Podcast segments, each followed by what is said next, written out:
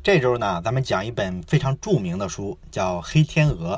这本书呢是零八年才出来中文版啊，到现在的话也快十年了，不算特别新了。但是呢，这本书啊这么多年来呢，一直保持一个非常畅销的这么一个状态。为什么呢？因为黑天鹅这个理论呢，它的影响非常大，以至于呢，现在的这个股票市场上都有黑天鹅这个专门的名词。那黑天鹅它指的是个啥呢？其实呢，就是说一些我们意料之外的重大事件，给整个市场呢或者整个社会带来一些颠覆性的影响。哎，指的是这一类的事情。你比如说吧，零八年的金融危机、汶川大地震这些事情呢，之前啊没有人能预测得到会发生，但是呢，它突然就这么发生了，而且呢，一发生就是来了一票大的，然后呢，所有的人几乎都受到影响，很多行业呢还会被完全颠覆掉。这就是黑天鹅它的意思。那这本书的作者呢，叫纳西姆·尼古拉斯·塔勒布啊，名字特别长。这个人他是干嘛的呢？他自己就是做了好多年的这个证券交易，也就是说呢，他干的就是经营风险的事儿。因为那个证券市场、股票市场是瞬息万变嘛，有很多不确定性，风险特别高。所以呢，他就有机会一直研究这一类的随机现象、风险事件，而且呢，他研究这个东西还成了体系。除了咱们今天要讲的这本《黑天鹅》之外呢，他还有其他的几本书。你比如说《反脆弱》，比如说《随机漫步的傻瓜》，这些书呢，整体来说其实都是在讲着同一个问题，就是讲这个随机发生的风险事件，只不过呢，是从不同的角度去阐述、去解释。那咱们今天呢，就先讲一下这本《黑天鹅》。那后面那几本其他的书呢，咱们以后有机会再讲吧。那《黑天鹅》这本书呢，它这个理论啊，我估计你在很多场合可能都听过了，因为书的名气特别大嘛。咱们刚才讲了，那很多人呢就把《黑天鹅》这本书的意思呢说成是提醒我们注意小概率事件，注意随机发生的各种意外。那如果这么去理解这本书的话，其实就把这本书比较精髓的东西啊都忽略掉了。因为整体来说，这本书你看下来，你会发现这是非常深刻的一本书。它呢，其实反思的是人类啊，对于这个数理统计啊，对于概率啊，对于逻辑啊这些方面出现的一个谬误，对这些谬误做的一个非常深刻的反省。而且呢，这种反省是带有一种科学精神的，它不是简单的提了一个观念。所以我为什么要分享这本书给你呢？就是因为呢，我们如果理清了这本书里提到的这些东西，就有助于让我们变成一个更理性的人，而不会被。这些感官上、情绪上的东西呢去欺骗，因为现在这个社会这么复杂嘛，咱们天天要做各种各样的决策。那做决策的时候呢，我们都希望趋利避害嘛，对吧？不管是商业上还是投资上，都是这样的。所有这些东西呢，我们都能从《黑天鹅》这本书里啊学到特别多的指导。那这本书呢，我们这周也是分三期讲完。那我会从三个侧面给大家解释黑天鹅这个现象。一个呢，就是讲一下我们平时不管是说话、叙述，或者说认知上啊，常犯的是哪一些谬误，哎，我们把它摘出来讲一讲。然后周三那期呢，我们会着重讲一下我们人类对于因果关系这件事儿的一些重大的误解，常犯的有哪些错误。然后周五的那期呢，我会讲一下我们究竟能不能预测未来，能不能规避黑天鹅事件。大概呢就是这三个部分。那今天呢，咱们先讲第一部分，就是我们人类世界对于叙述或者说认知这件事儿的一个重大的谬误。那既然谈到《黑天鹅》这本书了哈，我们就再解释一下“黑天鹅”这个词。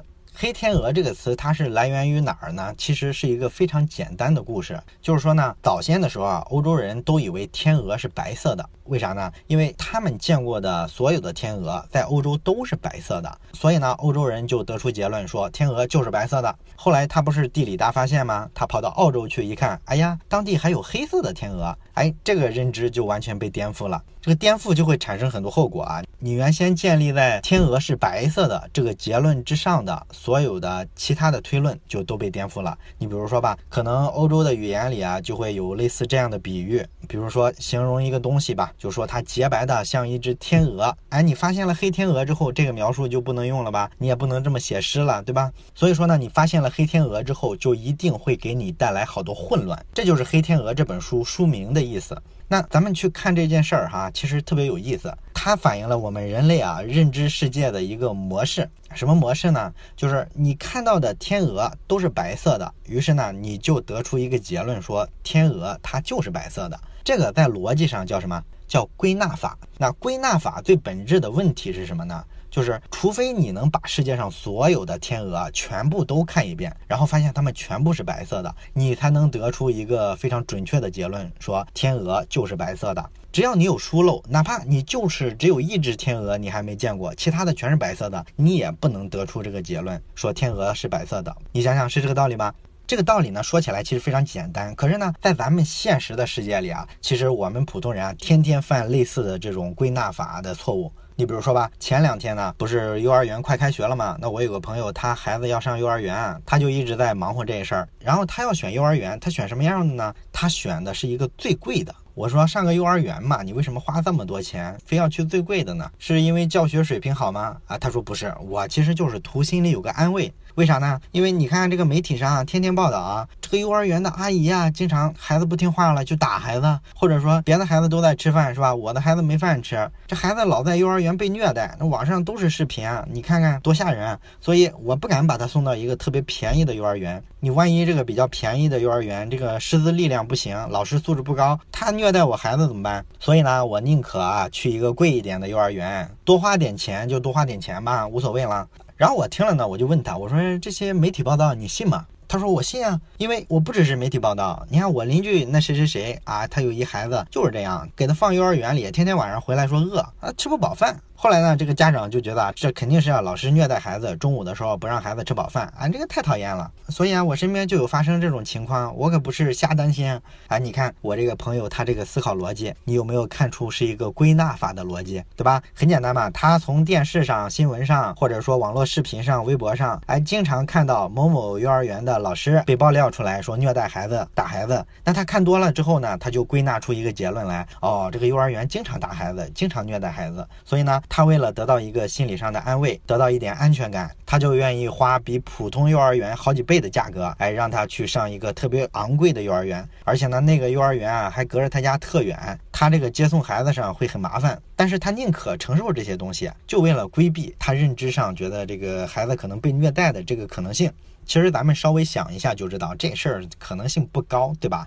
你想想，对一个报纸、一个电视台啊、一个新闻媒体来说，他报道的事儿到底是正常的事儿还是不正常的事儿？因为我之前不是干过媒体嘛？所以我这个地方我就有发言权，是吧？这个新闻传媒行业啊，有一句话来形容什么是新闻，哪句话呢？就是狗咬人不是新闻，人咬狗才是新闻。它是传达了个什么意思呢？就是说，只有非常反常的事儿，你报道出来，才能吸引到大家的好奇心。所以你想想，凡是被媒体报道的事儿，它是社会生活中的常态吗？你从概率上一推算就知道，肯定不是啊，对吧？如果是常态，那你报这个东西谁会感兴趣啊？哪有点击量，哪有发行量，对吧？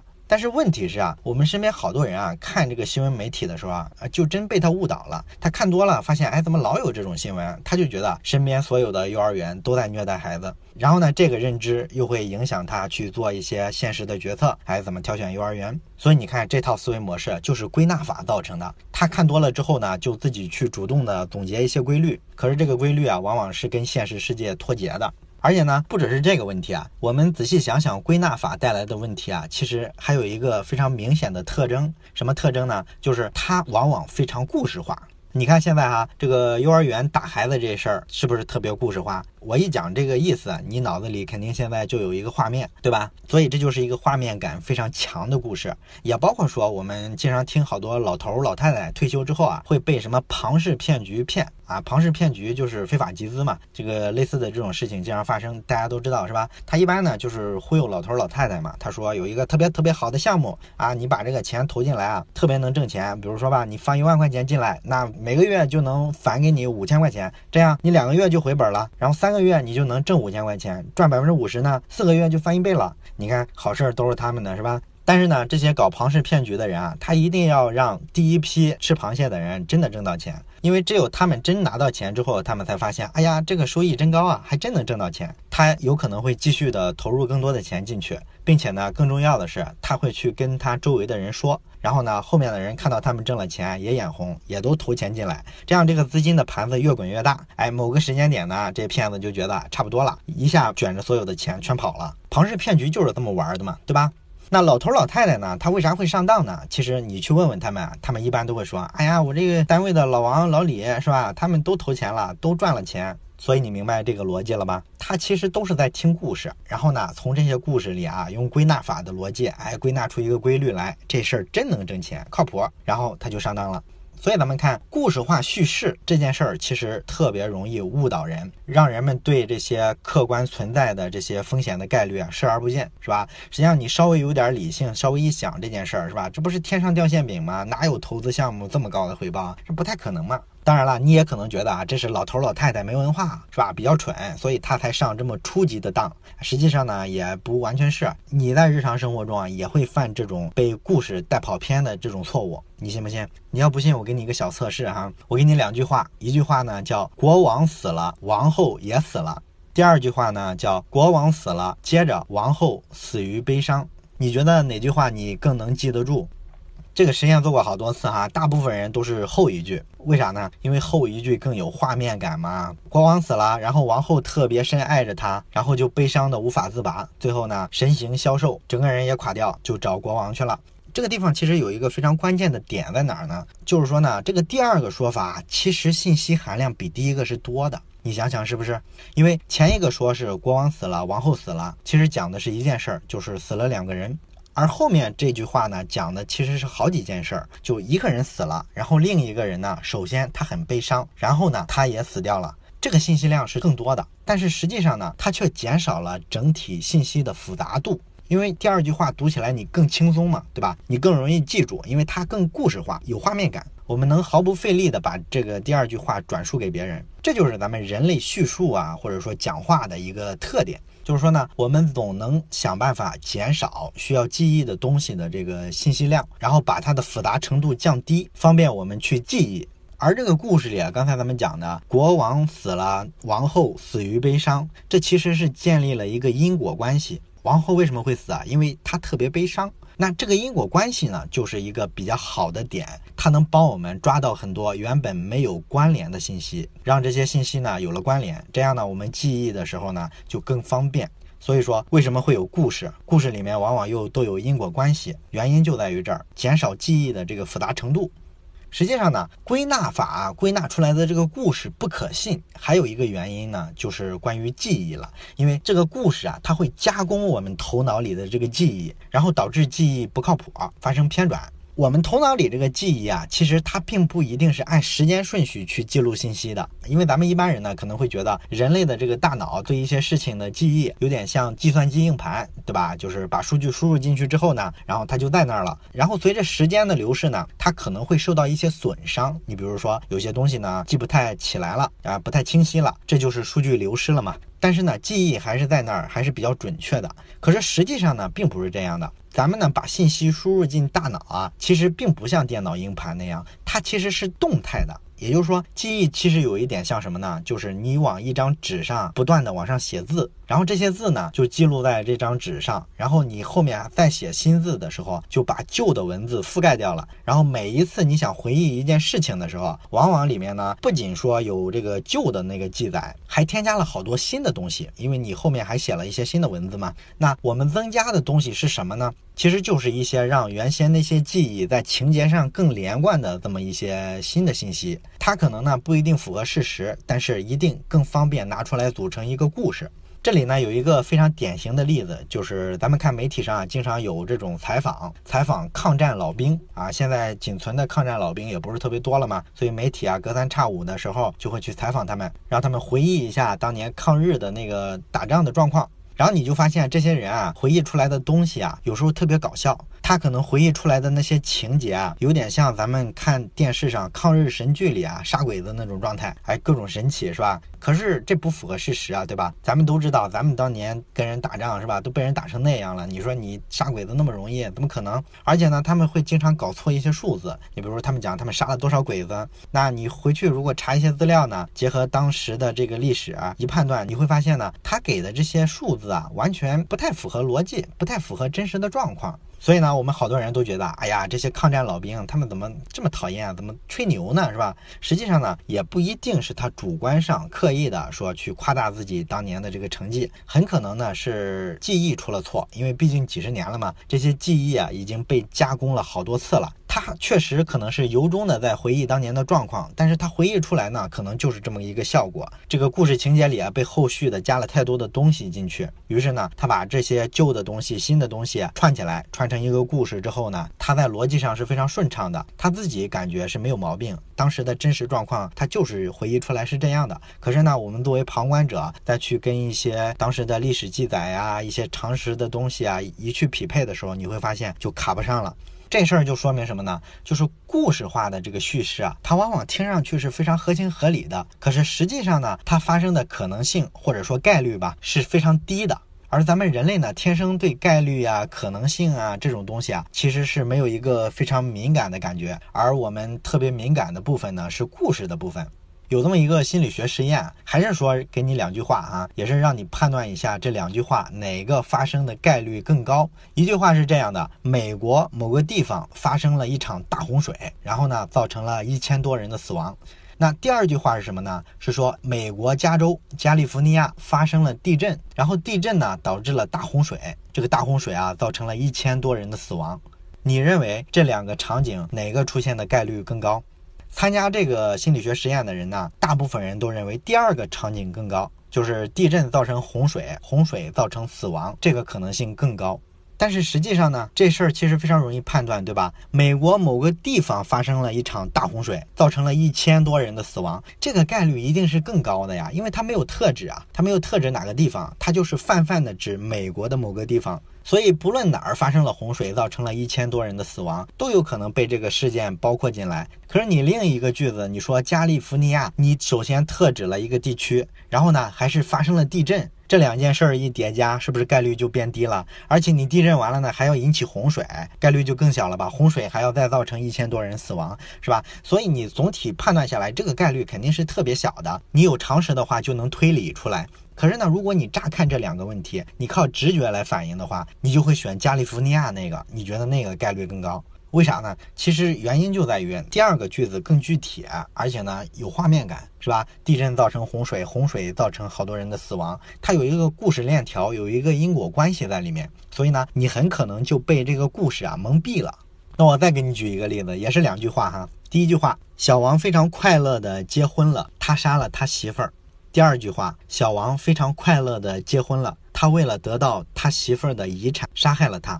你觉得这两种情形哪种概率更高？一样嘛，是吧？也是说第一种概率更高，但是大部分人还是会选择第二种，因为第二种听上去更合情合理啊。虽然说第一种他结了婚，杀害了妻子。可能有很多种原因，是吧？可能他自己疯了，也可能他发现妻子呢出轨了，或者呢他跟他妻子闹矛盾的时候动了手，不小心失手杀死了他妻子，等等等等，有很多原因了。所以第一个句子发生的概率应该是特别高的，而第二个句子呢，你界定了条件，你说是为了遗产，是吧？它应该是降低了概率吧？可是呢，因为画面感比第一句强，所以大家都会觉得它概率更高。这就是咱们人类认知的一个偏狭的地方，对吧？实际上，咱们经常上网啊，有时候会看一些爱国论坛上经常会出一些神帖，是吧？你比如说最近啊，国际上发生了几件大事儿，然后这个发帖子的人呢，特别能意淫，他能把这几件事串起来，然后讲成一个故事，说啊，中国跟美国啊在背后博弈，哎，这件事呢是中国主动搞的，然后美国呢作为回应，哎又搞了另一件事儿，然后两个大国在背后博弈，然后怎么怎么精彩。这种文章还在网上特别火，简直是奇葩嘛，对吧？实际上他说的这几个状况，如果真的是中美两个国家背后在那相互搞事情，那这件事概率太低了，对吧？可是好多人呢会觉得，哎，他穿的这个故事特别好听，特别合理，就觉得，哎，这个事可能是真相啊，这个就有点阴谋论的意思了。总的来说呢，上面这些例子呢，就反映了归纳法，啊它是让人类从大量重复出现的一些故事里总结出一个所谓的像规律的东西。可是，当一件事不太重复出现的时候呢，我们就认为它不太可能发生，这个就是认知上的一种误区了。也就是说呢，这个故事化的事情啊，经常误导我们，导致我们对随机出现的事情视而不见。这就是为啥黑天鹅事件，比如说金融危机，全人类都预测不到的一个非常重要的原因。那你可能会说啊，这个故事误导我们就误导我们呗，它也没给我们带来太大的损失啊，不就是个概率判断不准确吗？这个还真不是。实际上，这种判断失误呢，给我们带来了非常多非常实际的损失。你比如说吧，九幺幺恐怖袭击发生了之后呢，全球所有的媒体呀，全世界人民都在关心这件事儿，报道这件事儿，对吧？那全世界人民都知道了这个恐怖分子多残暴，然后美国呢有多少人死于这个恐怖袭击，都会对恐怖分子啊有一个特别高的警惕。然后这种警惕呢，肯定是过度的。因为咱们重复的是那些电视画面嘛，那种画面感、故事性就来了吗？那我们得出一个结论，会认为这个恐怖袭击会经常发生。实际上呢，你去统计恐怖分子的这个活动频率，你会发现远没有我们想象的应该得到这么多的关注和精力。黑天鹅事件呢是非常低概率的事情，它一旦发生呢，其实再发生的概率就非常低了。但是呢，由于全人类都很重视啊，导致大家把注意力啊都放在这上面。都认为呢，防止恐怖主义啊，应该是一个常态的事情。那么有很多本来是常态的高频率发生的一些风险就被我们无视了。你比如说开车，开车呢，其实对于人类的生命安全来说是一件非常高危的事情。它每年造成的全世界的这个人员死亡，比恐怖分子不高多了吗？那九幺幺事件之后呢，美国的这个公路上因为车祸造成的死亡率啊，蹭一下就上去了。主要原因呢，就是大伙儿都去关注恐怖袭击了，而对于身边的这些常见的风险放松了警惕，就是这个道理，所以造成了实际的好多损失。而且还有很多例子啊，你比如什么飓风啊、海啸啊、地震呐，这些东西呢，媒体都会去报道，然后大家也都关注，然后社会各界人士呢捐款捐物，这个很好。可是问题是，每一个地方发生地震呐、海啸完了之后，都会有好多年的重建的过程。这个重建的过程呢，不管是政府啊，还是慈善机构，全社会出钱出力的程度啊，非常之高。这会造成很多资源的浪费和不公平。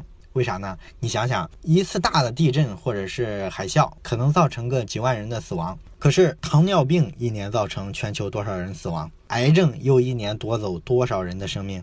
但是就是因为地震呐、海啸啊这些画面感、故事性强，给我们人一种特别大的冲击。而这个糖尿病啊、癌症这些东西啊，我们都司空见惯了，所以呢，我们完全没有意识到应该投更多的资源给到这些疾病的研究上。这其实是对全人类来说一个更好的选择。我们没有意识到这一点，而我们把过多的资源投入到这种能博眼球的故事化的事情上。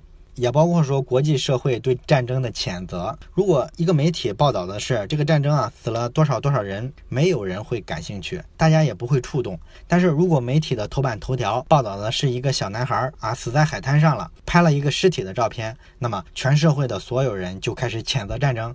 几十万人死亡的一个数字，比不上一具画面感强的尸体。这就是我们人类认知的一个非常偏狭的地方嘛。而且呢，这种偏狭会误导我们，让我们人类做出很多跟我们的目的啊完全相反的一些决策。尤其是现在，不是有很多动物保护组织吗？尤其是很多爱狗人士、爱猫人士，对吧？整天喊打击狗贩子，咱们都觉得呢这个特别好，特别正义，特别有爱心。那咱们这个逻辑呢很简单，就是说小猫小狗也是一种动物，也是一条生命，对吧？你看网易上这么多小视频，点击量最高的都是关于小猫小狗的。我们觉得这个东西特别萌，看一眼呢都觉得萌化了，所以呢我们就觉得我们有责任有义务保护好这些小动物的生命，这个是天经地义的，对吧？然后呢，动物保护组织呢还不断的去披露很多数据，说我们每年啊有多少多少万的物种以越来越快的速度灭绝，然后我们人类呢造了多少孽啊？我们怎么高楼大厦建了多少，把森林破坏了多少，往空气中排二氧化碳多少，然后污染水多少，等等等等。总的来说呢，就是我们人类在伤害动物，我们应该保护它们，生命都是平等的吗？人家也是一条命啊！你看这个愿景，这个故事就特别美好，是吧？我们大部分人呢也确实信。可是实际上呢，真正的情况呢，如果你去统计一下的话，你会发现整个地球上的所有物种，它的灭绝速度一直在加快的。这不是人类进入工业化之后才有的。过去的几百万年呢，绝大多数地球上的物种都灭绝了。现存的这些物种呢，只是地球上曾经有过的物种里面非常非常小的一部分。而大部分物种，它的命运是啥呢？其实就是适应不了地球不断变化的环境，然后被淘汰掉。这是绝大多数地球上存在过的物种的一个共同的一个宿命，能留存下来的非常少。那你说现在地球上这么多物种每年不断的灭绝，到底哪些是因为自然原因它适应不了环境自然灭绝的？哪些又是因为咱们人类造成的污染把它给灭绝了呢？谁能说得清楚呢？如果你每年只是把一个灭绝物种的总数统计出来，告诉大家，哎，这些都是我们人类干的，其实是没有道理的。而且呢，最关键的并不是这个，最关键的是我们说我们保护猫、保护狗，这个初衷很好，对吧？可是为什么猫跟狗会得到保护呢？就是因为它长得好看，符合我们人类的审美观。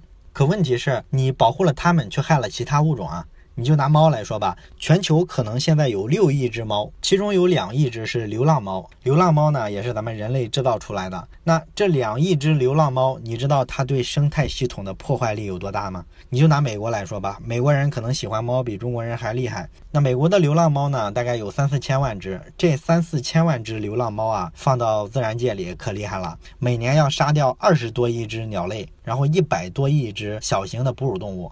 那咱们人类不是整天喊保护鸟类吗？防止这些乱捕杀鸟类的。我们甚至说花了好多钱去立法、去做慈善，然后教育大家不要猎杀鸟类。实际上呢，我们自己养了这么多的猫，然后呢，让它们流浪到自然界去，它们杀害的这个鸟类啊、小动物啊，比我们立法禁止人去杀害的多得多了。那你说我们保护小猫，我们到底是在保护动物，还是在不保护动物？我们到底对其他的动物做了一件好事儿，还是一件坏事儿？你怎么判断它的概率？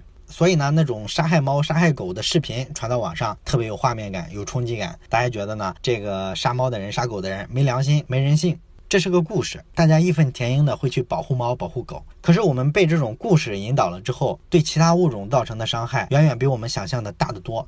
那如果说你真的想去保护物种，那你就应该从数学概率上去计算一下，对吧？我们要保护绝大多数的动物，到底应该采取哪种方式？而不是说我们看到猫、看到狗，它跟我们近，我们看到它们更容易产生画面感，更容易讲故事，于是我们就单独的保护这一两种动物，然后牺牲了更多的动物，这个是不理性的，对吧？也包括说全球变暖这事儿，实际上呢，全球变暖会造成很多物种灭绝，这个故事呢，大伙儿都信。因为过去的研究发现呢，一百多年来呢，我们的平均气温全球大概上升了差不多一度多。那好多研究机构就预测啊，未来几十年之后呢，可能会上升到两度。那如果到两度，哎，会造成多少多少物种的灭绝，然后产生什么样的生态的灾难？这也是一个故事，对吧？而且这个故事啊，全世界的大部分人啊，只要稍微文明一点的国家，大家都信。咱们不是整天看那个全球气候大会嘛？那发达国家呢就要求，哎，全球要大家来减排啊，减少二氧化碳的排放。然后呢，我们要拯救地球，拯救其他的物种。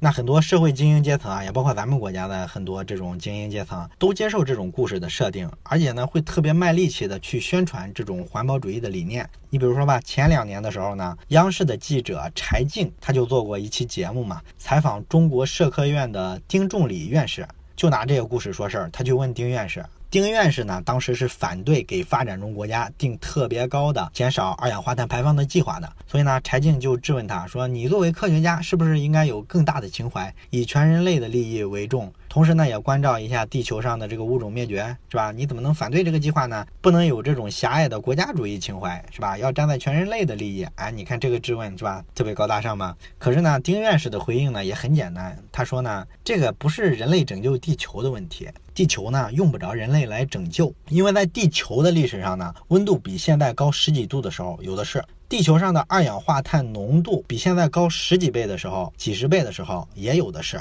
那地球就是这么一路演化过来的，它每一次环境的变化一定都是毁灭好多物种的。所以，我们人类啊，不存在说你拯救地球、拯救其他物种的问题，你防止全球变暖，其实就是拯救你自己的问题。别气候变化太异常，让你这个物种适应不了这个环境，自己灭绝了，不就这么一事儿吗？哎，你看丁教授这个回应是吧？他就是说呢，指出了原先的那个环保主义的故事啊，他重复太多次之后呢，大部分的普通人呢就能从中哎用归纳法去归纳出一个规律来，就是说我们人类在毁灭其他物种，是我们造成了地球整体温度的上升，然后我们就应该采取行动，把金钱呐、资源呐都投到这上面。